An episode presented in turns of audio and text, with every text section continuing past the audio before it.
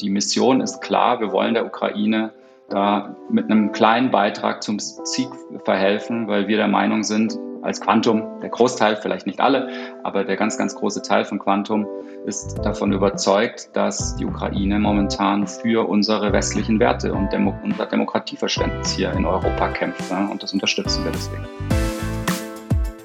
So geht's Startup. Mit Nina Annika Klotz.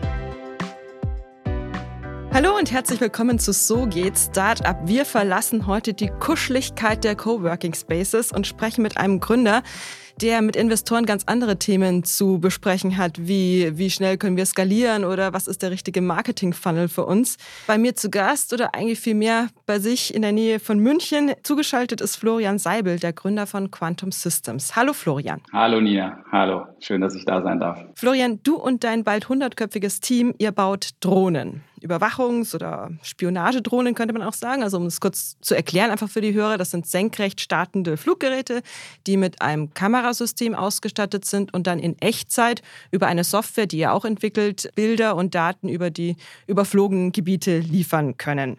Und diese Drohnen haben einen sogenannten Dual Use, das heißt, die können sowohl zu zivilen Zwecken eingesetzt werden, zum Beispiel in der Landwirtschaft, in der Logistik und in der Infrastruktur, oder aber auch in militärischen Bereichen. Und da werden die auch eingesetzt, ganz konkret und aktuell. Du hast gerade 105 Drohnen an das ukrainische Militär verkauft und du warst sogar selber in Kiew letzte Woche. Ist das richtig? Kannst du ein bisschen was von da erzählen? Wie bist du da hingekommen und was hast du da gemacht? Genau, also vielleicht zwei kleine Korrekturen. Wir sind mittlerweile über 150 Leute und gehen auf die 200 zu. Also das stimmt schon nicht mehr ganz. Und noch haben wir die 105 Systeme auch nicht ausgeliefert. Also der Vertrag kam jetzt kürzlich. Wir haben letztes Jahr schon mal um die 40 Systeme ausgeliefert und werden dieses Jahr eben nochmal 105 weitere ausliefern. Und ja, ich war letzte Woche in Kiew, um einfach dort auch mit den Beschaffungsbehörden und mit den Ausbildern zu schauen, wie wir auch ein Trainingskonzept und auch ein Wartungs- und Instandhaltungskonzept dann vor Ort im Land etablieren können weil aktuell ist es sehr schwer, Technologie ins Land reinzubringen, geht noch, aber eben für Maintenance wieder rauszubekommen, ist sehr langwierig und da wollen wir einfach schneller sein und deswegen sind wir jetzt dann auch in der Ukraine künftig vor Ort präsent. Das heißt, ihr habt ein festes Team dann dort?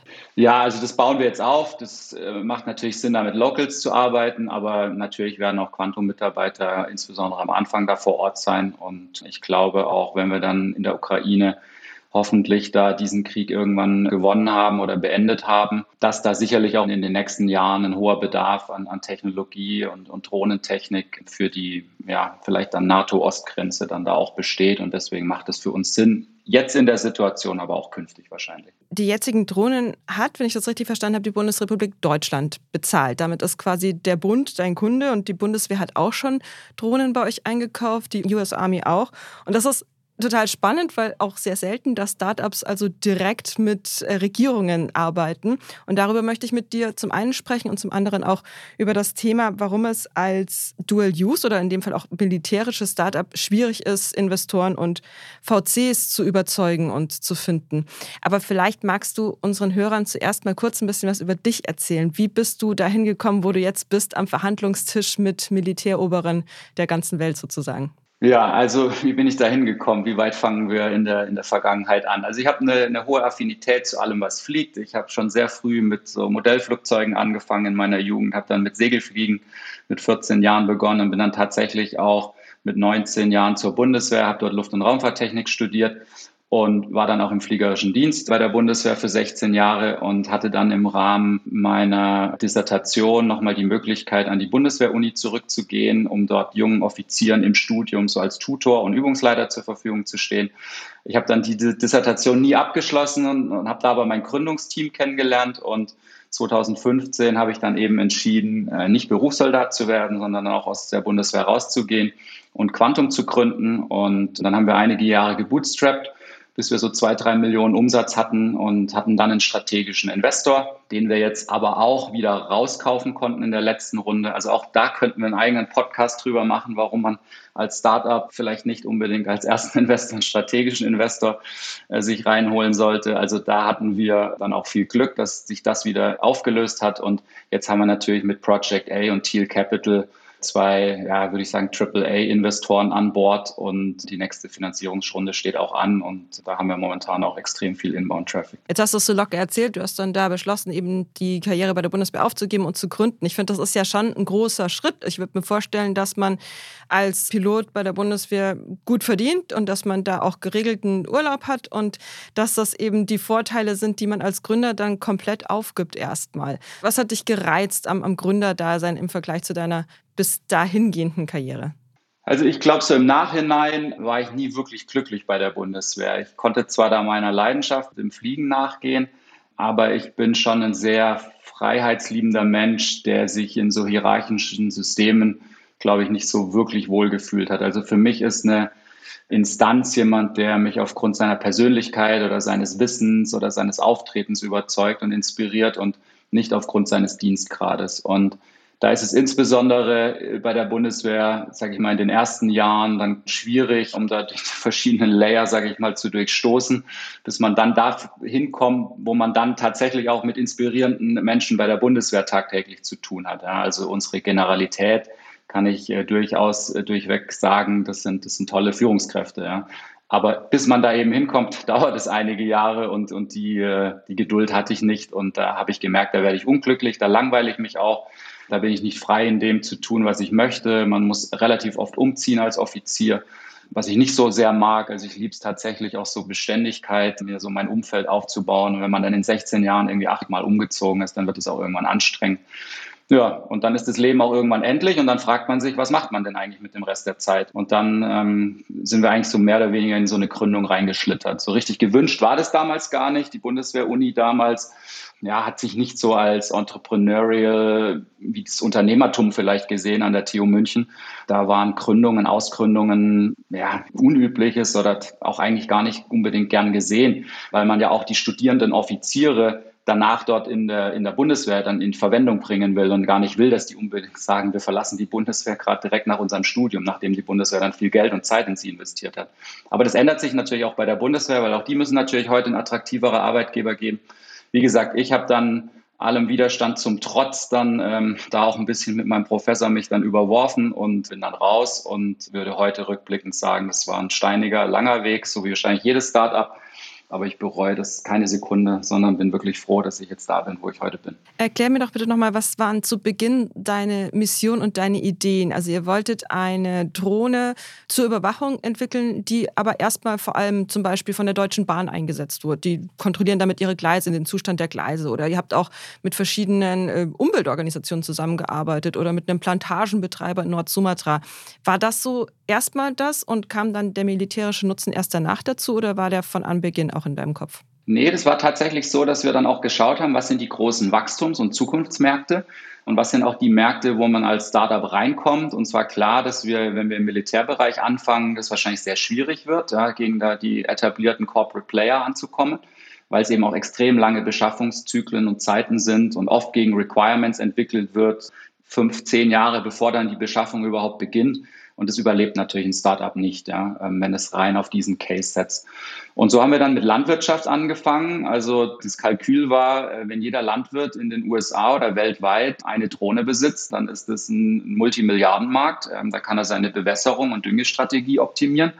Und so richtig hat es aber nie gezündet, dieser Agriculture-Markt. Das ist mehr der Mining- und Mapping-Markt mit der Bahn und eben große Minenbetreiber, wo wir heute erfolgreich sind. Aber das Agriculture hat nie so richtig ist nie so richtig abgehoben. Die Gründe habe ich bis heute auch noch gar nicht so richtig verstanden. Es gibt natürlich Satelliten, die auch solche Daten liefern. Und dann ist es, glaube ich, aber auch irgendwie so, dass diese großen Düngemittel- und Saatguthersteller gar nicht unbedingt ein Interesse daran haben, dass man den Düngemitteleinsatz und die auszubringende Saatmenge reduziert, weil die wollen natürlich möglichst viel davon verkaufen. Ja. Und warum sollten die dann Landwirte darin unterstützen, solche Technologien nach vorne zu treiben? Ja. Also ich habe irgendwo auch mal so rausgehört, die verbieten das teilweise sogar ihren Abnehmern, ja, solche Technologien zu verwenden. Ja, und da kämpfst du natürlich nicht gegen an, gegen eine Monsanto, ja. Und deswegen haben wir dann gesagt, Mapping und Überwachung, Bahntrassen und dann ging das so mit der Deutschen Bahn auch los. Da haben wir Bahngleise abgeflogen. Wo können Bäume im Sturmereignis, Schadensfall dann in die Gleise reinfallen? Und daraus wurde dann schnell so eine Anforderung, ja, können wir das jetzt auch in Echtzeit machen und eben nicht nur mit hochauflösenden Bildern, die die Drohne nach zwei Stunden zurückbringt. Und das war dann so ein bisschen der Einstieg in die Echtzeitüberwachung oder Echtzeitaufklärung. Und da haben wir dann auch so ein bisschen auf diese Karte gesetzt. Mir ist aufgefallen, das hat mich immer sehr geärgert, dass in, in Deutschland, in Europa ähm, so Deep Tech, Hightech äh, Hardware Companies sich 2018, 19, 20 vor Corona extrem schwer getan haben mit Finanzierung. Ja, da war alles so Software as a Service, Subscription Models, Recurring Revenue, das haben die Investoren geliebt. Ob Umsatz da ist, war relativ egal. Hauptsache Essenslieferungen, Schuhlieferungen und irgendwelche Apps. Und mich hat es als Ingenieur und als, äh, ja, auch mal, glücklicher Deutscher, der hier in einem, in einem tollen Land groß geworden ist, nie so wirklich überzeugt, weil ich der Meinung bin, wir brauchen in Deutschland auch eben Deep Tech und Technologie, Sachen, die wir auch exportieren können, um unsere Wirtschaft wirklich dann auch für die, für die nächste Dekade und, und darüber hinaus dann gut aufzustellen. Ja, und dann haben wir angefangen, dafür zu kämpfen und das auch so ein bisschen zur Mission zu machen. Mit der Bundeswehr war es dann immer noch schwierig, ins Geschäft zu kommen, aber andere Armeen, zum Beispiel die Holländer, die Amerikaner, die Australier, die Norweger, die sind da deutlich innovativer. Und da gibt es so seit zwei, drei Jahren ein Umdenken, dass man eben Off-the-Shelf-Systeme ähm, kauft und eben sich nicht mehr in langwierige Entwicklungsprojekte mit der Industrie einlässt. Zumindest bei solchen kleinen Assets. Ne? Bei Kampfflugzeugen und Panzern ist das nochmal was anderes.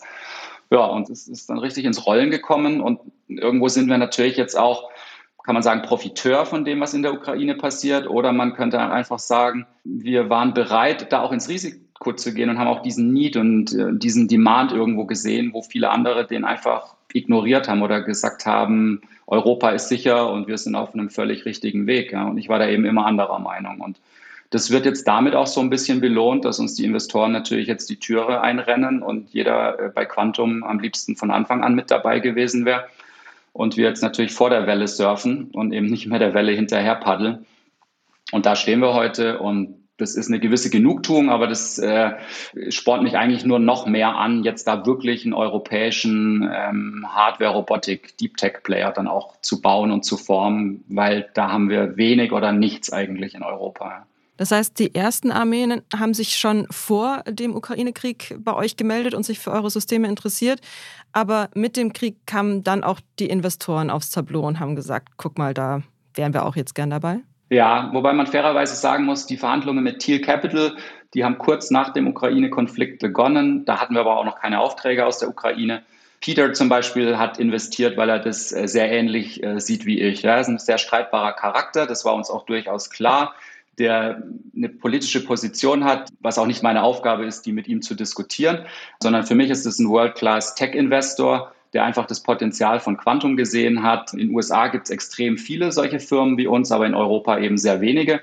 Und von daher war das dann für uns auch so der Ritterschlag, dass er uns da auch gescoutet hat mit seinem Team und gesagt hat, ähm, unabhängig von dem Ukraine-Konflikt, solche Technologien brauchen wir in Europa und dann eben investiert hat. Und dann kam eben Uwe Horstmann mit Project A auch noch mit dazu. Ja, und dann ist es so tatsächlich, wenn man mal so eine kritische Masse irgendwann hat, dann wird es auf einmal sehr einfach. Ja, und an dem Punkt sind wir jetzt Gott sei Dank. Also das heißt, Peter Thiel hat euch gescoutet, der kam aktiv auf euch zu und hat euch angesprochen?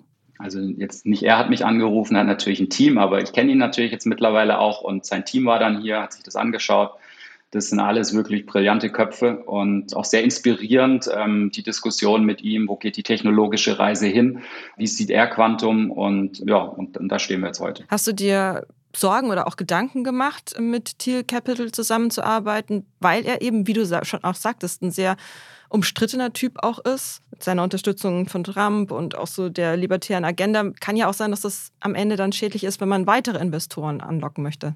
Wie gesagt, also äh, Politik ist so ein Thema, was die Amerikaner auch gerne im Business ausklammern. Ja? Und das haben wir auch ausgeklammert und das ist, wie, wie auch gerade schon gesagt, nicht meine Aufgabe und nicht mein Thema mit ihm. Da bin ich tatsächlich anderer Meinung als er. Wo ich allerdings schon irgendwo seiner Meinung bin, ohne da jetzt konkret mit ihm drüber gesprochen zu haben. Also so drei Themen, die Trump auch angesprochen hat, wie Europa muss mehr für seine Energiesicherheit tun. Trump war immer gegen Nord Stream 2. Trump hat immer gesagt, die NATO und damit Deutschland muss das 2-Prozent-Ziel erfüllen in den Rüstungsausgaben, was wir nie getan haben. Und das dritte Thema war, wo Trump meiner Meinung nach von seinem Bauchgefühl richtig lag, war, was machen wir mit China? Ja? Wie stellen wir uns in Europa und USA gegen diese hm, sage ich mal, aufstrebende Wirtschafts- und Weltmacht, wie stellen wir uns da auf? Ja? Und bei den Themen bin ich da totally aligned. Die Art und Weise, wie Trump das macht, ja, ist natürlich völlig indiskutabel. Aber dass wir da Hausaufgaben haben, das hat er, glaube ich, richtig erkannt. Ja. Und Biden setzt es ja jetzt auch konsequent weiter fort und um. Ja. Da gab es jetzt nicht irgendwie so mit der demokratischen Regierung dann ein Zurückrudern äh, im Sinne von alles, was Trump angefangen hat, war schlecht. Also diese drei Themen treibt Biden ja genauso weiter wie Trump. Ja. Und da gibt es schon einen Overlap dann auch mit, wie sieht Thiel, glaube ich, die Welt, wenn ich mir das so anmaßen darf, das zu sagen. Und der Rest ist dann eben Technologiediskussion mit ihm. Und ich würde sagen, er ist der bestvernetzte Tech-Investor der Welt. Ja. Und ich kriege da jetzt Intros und werde auch auf Events eingeladen in den USA. Das hätte ich mir vorher nie träumen lassen. Ja. Und im Vergleich dazu die deutsche VC-Szene, wie kommt ihr da voran? Es gibt ja schon auch Firmen, die in ihren Statuten klar sagen, dass sie nicht in Dual-Use-Startups investieren können, wollen, dürfen, weil die LPs da nicht mitziehen. Ja, äh, halte ich mittlerweile auch für viel Ausreden, weil wenn ich montags morgens auf Spiegel Online, da kommt ja immer so diese, diese äh, Pop-up-Umfrage, tun wir genug in der Ukraine, sollte Deutschland mehr in, in Verteidigung investieren und dann da irgendwie 75 Prozent Zustimmungswerte sind, dann würde ich sagen, ist das schon das Bild, was tatsächlich aktuell in Deutschland herrscht. Und dann würde ich auch sagen, mit einer gewissen Wahrscheinlichkeit ist das auch die Überzeugung, die 75 Prozent aller deutschen VCs und LPs heute vertreten, auch wenn sie vielleicht noch Fonds aufgesetzt haben, wo das in den Statuten noch anders steht. Ja, ich weiß aber auch, dass einige VCs tatsächlich aktuell überlegen oder dabei sind, Defense und Deep Tech Funds aufzusetzen, weil es genau danach auch Nachfragen gibt, ja, da rein zu investieren. Und Felix Haas mit 10x hat ja sehr früh schon bei uns investiert und Project A auch. Und Uwe musste sich da natürlich auch Fragen gefallen lassen. Aber es ist jetzt nicht so, also wir beziehen da Stellung und ich sehe das auch so ein bisschen als meine Aufgabe, dafür auch zu kämpfen, weil es da auch andere gute Startups gibt in dem Bereich. Aber es ist jetzt nicht so, dass wir da einen riesen Shitstorm dafür geerntet haben und quasi Quantum so eine Persona non grata in der VC-Szene ist. Überhaupt nicht. Also ich bekomme sehr viel positiven Zuspruch und viele VCs, die mir auch sagen, ich würde gerne, ich kann aber nicht, aber ich suche nach Möglichkeiten jetzt. Ja. Und das freut mich, dass wir da jetzt dieses Thema angehen, dass dieser Ukraine-Konflikt wieder ein externes Ereignis war, so wie Corona auch, was uns dann in die Digitalisierung gezwungen hat. Die Ukraine zwingt uns nochmal mit dem Thema, wie gehen wir mit unserer Sicherheit um. Das ist natürlich irgendwie schade, dass wir diese Themen alle verschlafen, aber jetzt sind sie mal auf der Agenda und jetzt müssen wir sie halt bearbeiten. Heißt das, dass ihr jetzt euren Fokus auch bei den Dual Uses vor allem auf den militärischen Use legt bei der Weiterentwicklung eurer Produkte? Nee, also wir, wir sehen uns tatsächlich nicht als Defense Company, sondern als Dual Use Company. Oft war es ja so, dass militärische Entwicklungen wie zum Beispiel Satellitennavigation. Ja, jeder hat heute in seinem Handy äh, einen GPS-Empfänger, mit dem man wunderbar dann durch München zu Fuß durchnavigieren kann oder im Auto fahren. Wir fliegen heute in Urlaub mit Passagiermaschinen, die haben Strahltriebwerke unterm Flügel hängen. Die Teflonpfanne, die Blutkonserve, das sind alles militärische Entwicklungen, die dann ihren Weg in den kommerziellen Bereich gefunden hat. Und bei uns ist es so ein bisschen umgekehrt. Wir können durch das disruptive Anwenden von Technologie eben aus einem kommerziellen Use Case jetzt einen Governmental oder Defense Use Case machen und da natürlich mit Entwicklungsgeschwindigkeiten und auch mit Preisen Themen nach vorne treiben, wo heute die großen Player, Lockheed Martin, Boeing, Airbus, natürlich mit uns nicht mithalten können. Ne? Und von daher nehmen wir denen jetzt sukzessive, aber kontinuierlich natürlich ein kleines Stück von ihrem großen Kuchen so von unten kommend weg. Aber ich halte das Thema Commercial Drones, Big Data, Digital Twin, das sind definitiv Themen, die auch Ende des Jahrzehnts wieder in den Vordergrund rücken werden. Ja? Und ich sag mal, die Aufgabe von mir und meiner Geschäftsführung ist es, uns jetzt da halt so ein bisschen durchzunavigieren. Ja. Thiel sagt so, follow the money oder ja, sell your systems where you have customers. Und da haben wir jetzt Kunden und deswegen wachsen wir da jetzt. Und es passt natürlich auch perfekt in diese Roadmap oder in die Anforderungen äh, der VCs der letzten ein, zwei Jahre in Firmen zu investieren, wo substanzieller Revenue Growth auch da ist, ja, die eben nicht nur so auf der Hockeystick kommt irgendwann mal am, am, am Ende des Horizonts, sondern bei uns ist der halt schon lange da und wir verdoppeln jedes Jahr den Umsatz seit fünf Jahren. Und das gefällt denen. Ne? Und das ist nachhaltig, auf eine andere Art nachhaltig, als jetzt vielleicht ESG-Investments sind. Und von daher sind wir da echt gut aufgestellt jetzt. Wie ist es denn, den Staat oder überhaupt Staaten als Kunden zu gewinnen? Als Startup muss man da ja wahrscheinlich erstmal sehr viel Überzeugungsarbeit leisten. Da werden Sachen ausgeschrieben, da wird man da nicht berücksichtigt, da muss man irgendwelche Sicherheitsstandards erfüllen. Habt ihr da jetzt so eine Schwelle geschafft und seid ihr jetzt da drin im Business oder ist das jedes Mal aufs Neue kompliziert, der Bundeswehr oder dem niederländischen Militär was zu verkaufen, weil man eben ein kleineres Unternehmen ist und kein alter Player? Mm, also es war schwer, hat wirklich zwei, drei Jahre gedauert. Ähm, wir haben sehr davon profitiert. In den USA haben wir jetzt auch eine Niederlassung seit genau einem Jahr. Wir haben da, sage ich mal, einen Industry Veteran geheiert, der unser US-CEO ist und der natürlich dieses, dieses Spiel äh, perfekt kennt, ja, weil er es 20 Jahre gespielt hat in einem Corporate Player im Drohnen-Defense-Segment und äh, der wusste natürlich genau, welche Türen er eintreten muss äh, in Startup-Manier und, und ist da auch absolut zum Ziel gekommen. Und ich würde sagen, heute haben wir keinen Nachteil mehr, sondern einen Vorteil. Wir wissen, wie das System funktioniert. Wir sind schneller als die Großen, wir sind günstiger als die Großen. Und es macht den äh, Beschaffungsbehörden sogar tatsächlich mehr Spaß, mit uns zusammenzuarbeiten, ja, weil wir einfach flexibler und agiler sind. Mit mir kannst du abends auf LinkedIn chatten, ja. Ich weiß nicht, ob man das mit dem Airbus-CEO äh, kann, wahrscheinlich nicht. Ja. Und das gefällt denen und denen gefällt auch so dieser Spirit, den wir haben und wirklich so den, den Kunden in den Fokus zu stellen und wirklich ein perfektes Produkt abzuliefern. Da bin ich mir manchmal eben bei den Corporates auch nicht ganz sicher, ob es wirklich darum geht, ein perfektes Produkt abzuliefern oder ob es nicht auch darum geht, möglichst viele Arbeitsplätze möglichst lange zu finanzieren und ein Rüstungsprojekt möglichst lang zu ziehen auch, ja, die Kuh halt möglichst lange zu melken. Und da haben wir einen anderen Antritt und ich habe da auch eine andere Überzeugung und das spüren, glaube ich, die Kunden. Ja. Und deswegen machen sie gerne jetzt mit uns Verträge und glaube ich, da haben wir jetzt einen Vorteil.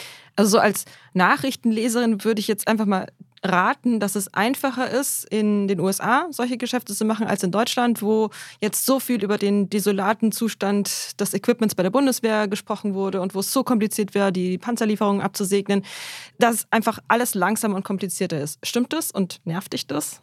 Es hat mich lange Zeit echt genervt und ich war auch sehr frustriert und bin dann auch in so eine ja, aggressive Angriffshaltung gegenüber den deutschen Beschaffungsbehörden manchmal gefallen, was vielleicht im Nachhinein einerseits gut war, äh, vielleicht aber hat es uns auch Sachen verbaut, will ich jetzt aber auch gar nicht bewerten. Es war aber schwierig und es hat mich frustriert. Und jetzt ist natürlich die Situation, ich bin gar nicht mehr auf die deutschen Beschaffungsbehörden heute angewiesen. Ich würde unglaublich gern mit der Bundeswehr zusammenarbeiten, weil das meine DNA ist, da komme ich her. Ich habe da noch viele ehemalige Kameraden, die da heute dienen.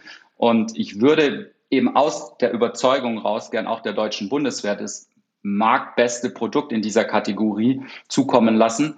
Und wenn die Amerikaner das können und die Holländer und die Spanier auf dem Weg sind und in Australien wir auch kurz davor stehen, ja, dann muss ich jetzt eigentlich nicht mehr mit dem Finger auf die Bundeswehr zeigen oder auf, das Beschaffungsamt in Koblenz und sagen, wir müssen uns ändern, sondern kann ich mit dem Finger auf die zeigen und sagen, wir stehen bereit. Wenn ihr soweit seid, kommt einfach zu mir. Ja. Aber wäre ich halt nur auf die Bundeswehr angewiesen, wie das manche deutsche Firmen auch gemacht haben, also jahrelange Rüstungsprojekte nur mit der Bundeswehr, dann kommst du auch in eine Abhängigkeit und das kann dir auch das Genick brechen. Da gibt es auch leider zwei, drei Beispiele von Firmen, die diese langen Zyklen mit der Bundeswehr eben nicht überlebt haben. Inwiefern habt ihr denn eure Systeme jetzt durch diese Erfahrung in dem echten Krieg in der Ukraine vielleicht auch umgerüstet und verbessern können? Was habt ihr da so dazugelernt? Mm, sehr gute Frage. Also wir haben viel gelernt, ähm, natürlich Kundenfeedback bekommen. Das Einfachste war noch, die Software dann auf Ukrainisch äh, zu übersetzen, weil da auch alle bedingt durch das Bildungssystem dort sind da eben noch viele russischsprachige äh, Soldaten, die eben wenig oder kein Englisch sprechen, war eine Voraussetzung. Und dann äh, versuchen die Russen sehr gezielt den GPS-Empfang zu stören, dass die Drohnen eben nicht mehr so gut navigieren können. Und da haben wir Technologien oder, oder Coping Strategies, sage ich mal, entwickelt, um damit umgehen zu können, dass die Drohnen eben ohne GPS noch fast genauso gut navigieren können. Und das hat unser Produkt natürlich extremst verbessert. Und da schauen natürlich jetzt auch die Amerikaner und die Holländer und Australier sehr genau hin äh, und sehen, okay, Quantum war in der Lage, innerhalb kürzester Zeit, ohne dafür wieder die Hand aufzuhalten, Feedback umzusetzen. Und das gefällt denen. Ne? Und, ähm, und das haben wir jetzt eingebaut, das Feedback. Und deswegen haben wir das Produkt dadurch jetzt wirklich äh, nochmal auf ein ganz neues Level heben können. Und deswegen kam jetzt auch, glaube ich, die zweite Bestellung, weil die gesehen haben, mit Quantum zusammenzuarbeiten heißt, das ist ein verlässlicher Partner, die hören zu. Wir können auch nicht zaubern und immer alles über Nacht dann verbessern, aber grundsätzlich sind wir sehr bemüht, das Menschenmögliche dann auch zu tun. Ja. Wenn wir jetzt über Drohnen sprechen, die in einem Kriegsgebiet im Einsatz sind, dann kommen wir zu der Frage, die wahrscheinlich oft gestellt wird. Ist es denn denkbar, dass diese Drohnen künftig nicht nur Kamerasysteme transportieren, sondern auch Bomben? Also unsere nicht, schon gar nicht von der Größe her, aber das ist für uns auch tatsächlich eine rote Linie. Also auch in unseren Investmentbestimmungen, auch in unserer GmbH-Satzung steht klar drin und haben wir uns committed, auch gegenüber der Bayern Kapital und der Europäischen Investmentbank, die ja auch bei uns im Cap-Table stehen. Waffen und Waffentechnologie ist keine Technologie, an der Quantum interessiert ist, an der wir arbeiten. Und das ist so und das bleibt auch so. Das heißt, eure Drohnen spionieren die Standorte des Feindes aus. Genau, also wir sind, sage ich mal, das fliegende iPhone, ähm, was sehr präzise, sehr genau, sehr schnell hochauflösende Luftbild der Infrarotbilder. Ähm, wir können Handynetze abhören aus der Luft. Also ganz alles, was mit Aufklärung, mit, mit passiven Sensoren äh, zu tun hat. Wir können nachts aufklären mit einem LiDAR-Sensor in, in völliger Dunkelheit. Wir können im Gegensatz zu einem Satelliten unterhalb der Wolkendecke natürlich fliegen und auch schauen und gucken. Und das ist unsere Core-Technologie, also alles, was mit, ja, sage ich mal, Intelligence zu tun hat. Aber dieser aufgeklärte Standort kann dann ja auch beschossen werden. Ja, ganz klar. Also der wird auch beschossen und das ist uns auch allen bewusst. Und das war natürlich auch ein Thema für unsere Mitarbeiter oder mit unseren Mitarbeitern. Und das sind wir sehr offen angegangen. Und ich war ehrlich gesagt positiv überrascht. Das hat uns als Firma eher noch zusammengeschweißt. Also die Mission ist klar, wir wollen der Ukraine da mit einem kleinen Beitrag zum Sieg verhelfen, weil wir der Meinung sind, als Quantum, der Großteil, vielleicht nicht alle, aber der ganz, ganz große Teil von Quantum ist davon überzeugt, dass die Ukraine momentan für unsere westlichen Werte und Demo unser Demokratieverständnis hier in Europa kämpft. Ja, und das unterstützen wir deswegen. Das ist natürlich auch Impact auf eine ganz andere Art und Weise, als die meisten Startups das so vor sich hertragen. Man sagt, äh, unser Impact ist es, Demokratie und westliche Werte zu verteidigen. Wie geht es dir, wenn du mit anderen Gründern sprichst, die dann so Impact-Ziele verfolgen, die im Vergleich dazu nicht ganz so wesentlich erscheinen? Ich glaube, wenn wir die Herausforderungen des nächsten Jahrzehnts gelöst haben, nämlich den Ukraine-Konflikt und dann das Taiwan-Thema ist ja das nächste, was im Raum steht dann ist natürlich die Nummer eins Aufgabe, uns um die Rettung unseres Planeten als Ganzen zu kümmern, um, um Carbon Footprint. Ja. Das halte ich als das viel größere und schwierigere zu erreichende Ziel.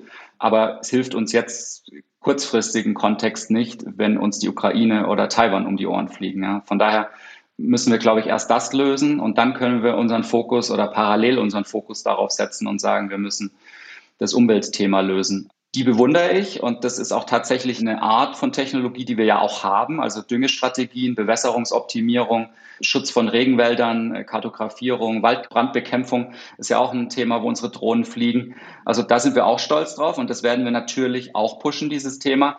Was mich aber halt tatsächlich nicht inspiriert und das sind auch Gespräche, auf die habe ich auch tatsächlich auch gar keine Lust, mich mit Gründern zu unterhalten, die eben halt so ich sag's mal, diese Essenslieferungen, Schuhe innerhalb von drei Minuten, Nudeln in fünf Minuten, kochend im Wasser. Ja, ich bestelle auch auf Amazon, aber mir reicht's, wenn es am nächsten Tag da ist und das finde ich schon einen absoluten Luxus. Und ich glaube, da sollte mal jeder, ähm, auch jeder VC irgendwo in den Spiegel schauen und sagen, was bringt uns wirklich als Land weiter? Ja? Und äh, was ist vielleicht auch einfach VC-Gier, was ist auch einfach so Hype und äh, was davon ist wirklich nachhaltig. Ja? Was sind auch so Retortenfirmen wert? Ja? Wir versuchen ständig die Amerikaner irgendwie zu kopieren, Facebook, dann hatten wir StudiVZ, kläglich gescheitert. Ja? Und da gibt's hunderte Beispiele dafür. Wenn wir es machen, dann sollten wir es halt richtig tun und nicht nur so als Copycat irgendwo Rocket Internet mäßig da drauf hüpfen und, und da möglichst viel Geld rausziehen, weil das ist nichts, was mich inspiriert als Gründer. Ja. Aber das muss jeder VC für sich entscheiden. Ich glaube aber, dass da auch so ein bisschen ein Umdenken jetzt stattfindet. Ja, es ist ja schon eine gewisse Verantwortung auch für die VCs, Geld eben verantwortungsvoll einzusetzen und nicht an unnötiger und überflüssiger Stelle. Absolut, aber das heißt eben für mich auch verantwortungsvoll. Und eben verantwortungsvoll kann dann eben auch Dual Use sein. Und verantwortungsvoll ist für mich eben nicht in die nächste unsinnige App zu investieren, die vielleicht irgendwie durch die Decke geht, aber nach drei Jahren braucht sie keiner mehr viele Leute verdienen viel Geld, aber ist halt nicht nachhaltig. Ja.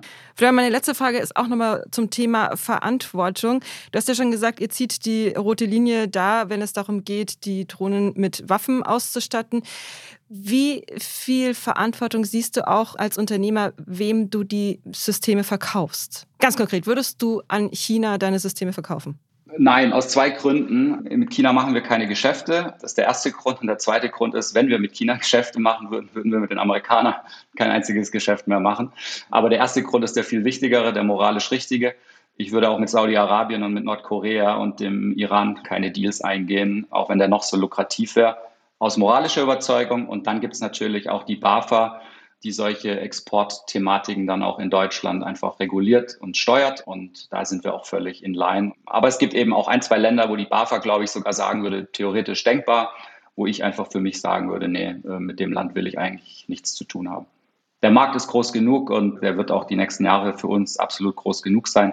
Und dann kommt ja auch das ganze kommerzielle Thema wieder stärker. Und dann sind da vielleicht auch wieder Länder möglich, mit denen wir aber, sage ich mal, im Defense-Bereich da überhaupt keine Chance sehen, zusammenzuarbeiten. Florian, vielen herzlichen Dank für deine Zeit und deinen Einblick in eine so ganz andere Art von, von Gründertum und von Startups. Ja, herzlichen Dank, Nina. Wir suchen gute Leute. Also wenn sich jemand da inspiriert gefühlt hat, gesagt hat, das sind meine Werte und das ist mein Demokratieverständnis und da würde ich gern zu beitragen, kommt mal gerne auf unserer Homepage vorbei. Wir freuen uns. Vielen Dank, Nina. Danke dir.